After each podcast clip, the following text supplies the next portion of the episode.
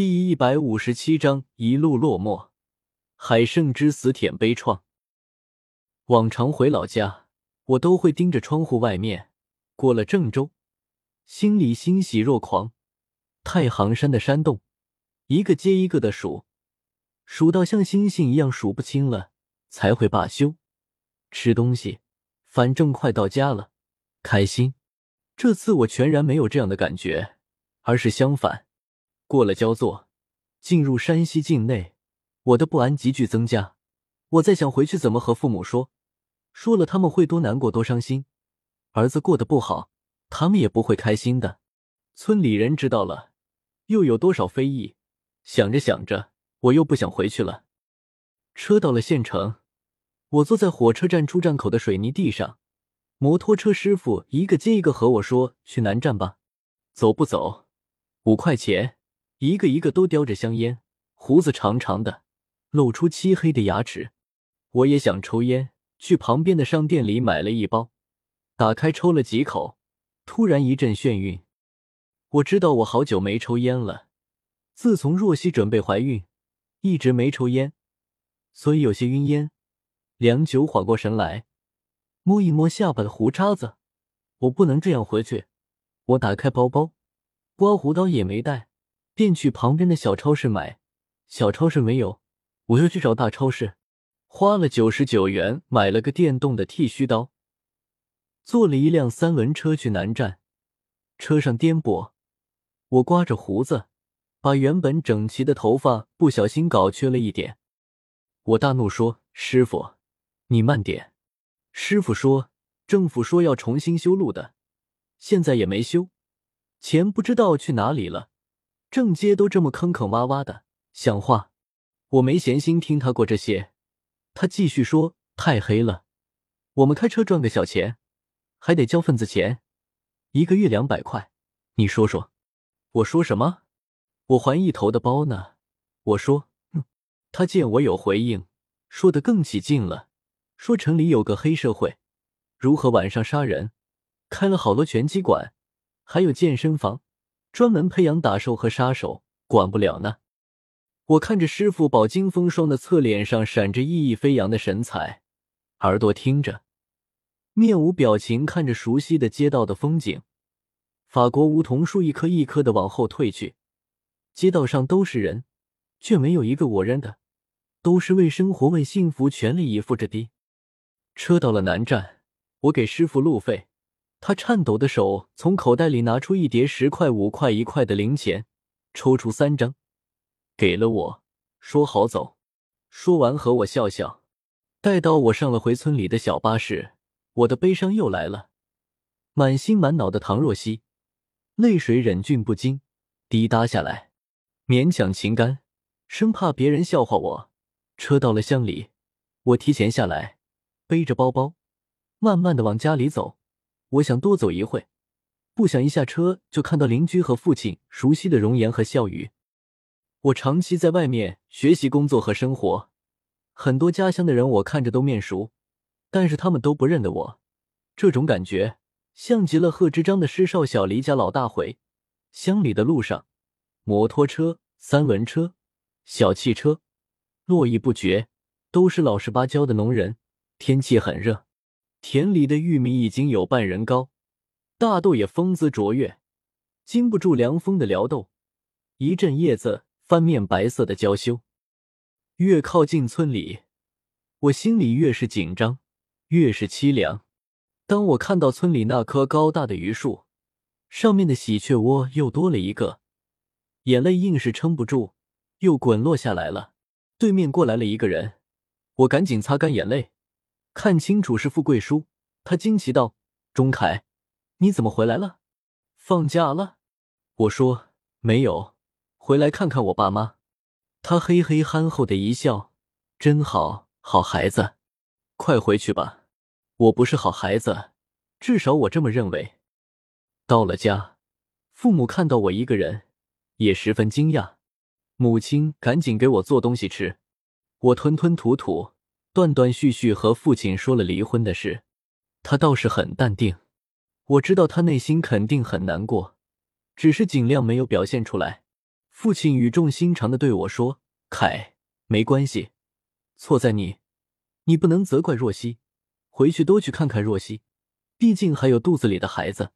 有错了，男人就承担起来，知错能改。你人生还长，自己心里有数就行。我现在也管不了你，也帮不了你。你读了大学，知道的知识和道理肯定比我多，但是你是我老刘家的。”道德首先要守住，不要成了个坏人。我能教你的也就是道德了，其他的你自己很明白。回来也好，休整一下。老家虽然破烂，但永远是你的家。天涯海角，你有累了，都可以回来休息一下。父亲说着，掏出烟来，颤颤巍巍点了一根。我听着父亲的话，不住的点头。但是眼泪又不争气的来了。母亲做好饭，我有一搭没一搭的吃着。她闷声的哭泣，仿佛一切都是她的过错。家里压抑到极点。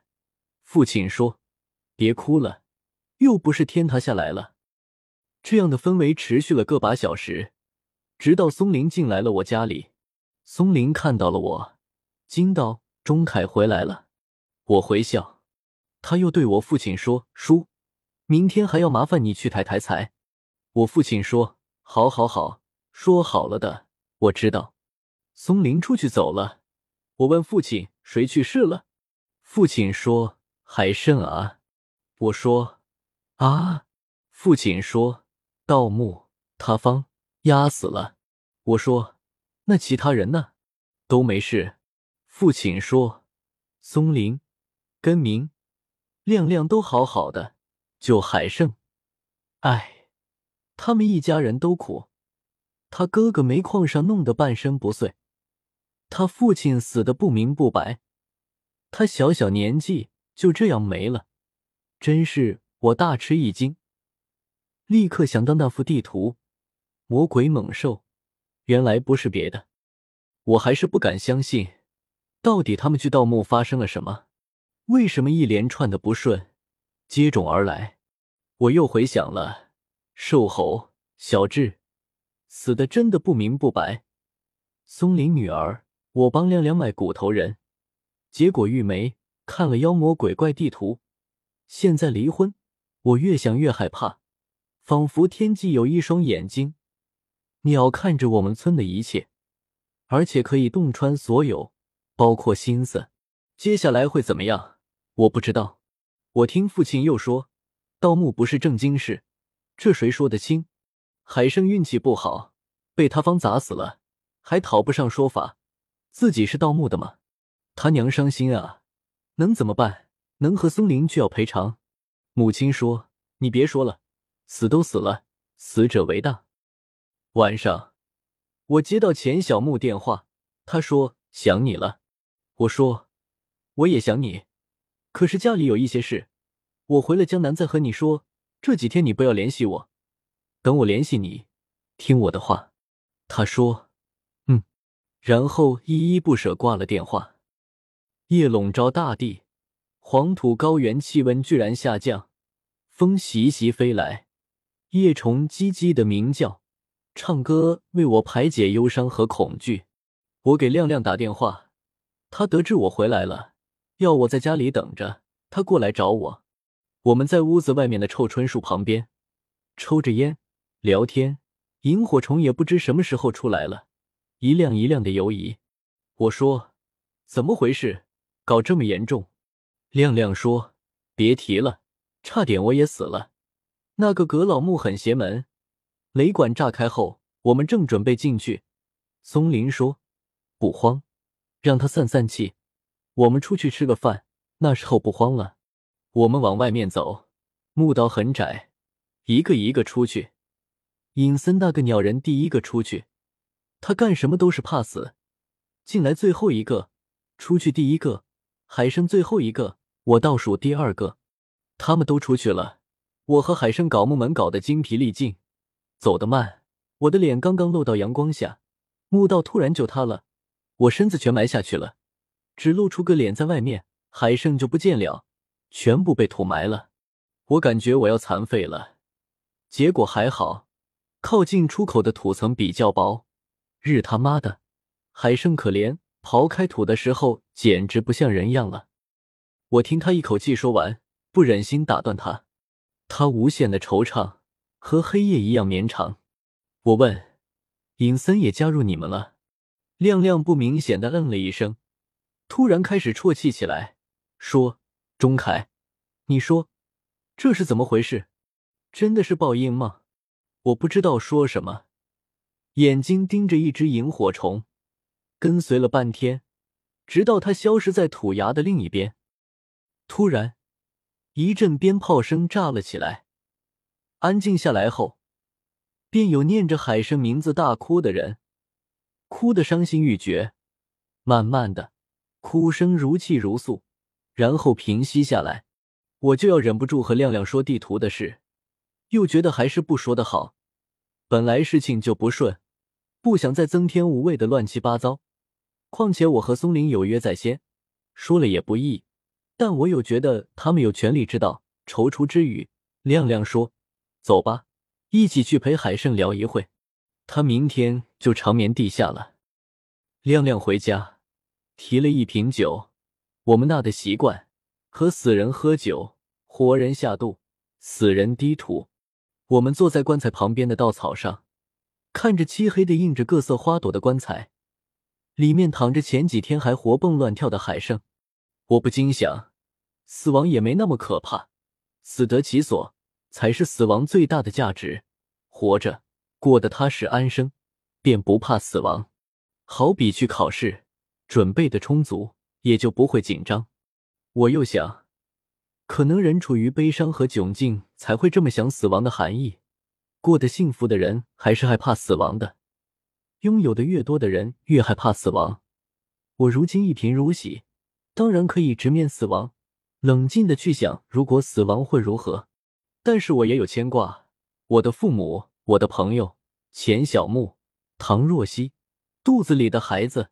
想死的时候，才知道有很多东西无法割舍，很多事情没有去做好。活着的我，为什么不去努力？十点多，我回家去，父母都还没有睡。母亲问我喝酒了吗？我说没有喝，母亲唠叨道：“孩啊，以后你怎么办呢？过得好好的，怎么就离婚了呢？我和你爸这么多年，摩擦一堆，不也过来了？夫妻相互都要容忍，哪个人没有优点和缺点？哪有天生的锦囊？过得不好，想想孩子也就过去了。我不说你们，孩子以后呢？若曦再嫁人吧。”孩子出生就是后爸，一辈子都有印记，以后能不恨你和若曦？停顿了一下，母亲眼泪婆娑，又说：“凯，回去江南，和若曦好好谈谈，还是复婚的好，你说呢？”